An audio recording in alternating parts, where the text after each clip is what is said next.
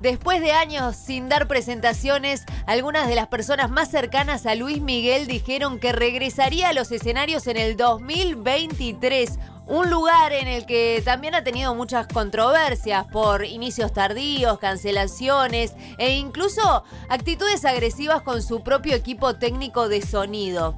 Hace un mes, en una velada de boxeo en Las Vegas, el empresario Carlos Bremer dio uno de los primeros indicios de este retorno diciendo, hablé con él hace dos semanas, está en España, ya está preparándose para una gira de 200 conciertos que se viene con todo en el 2023. A eso le han seguido varios allegados, entre ellos un conocido amigo del cantante que dijo, sé que grabó un disco nuevo, va a regresar a los escenarios con un discazo espectacular.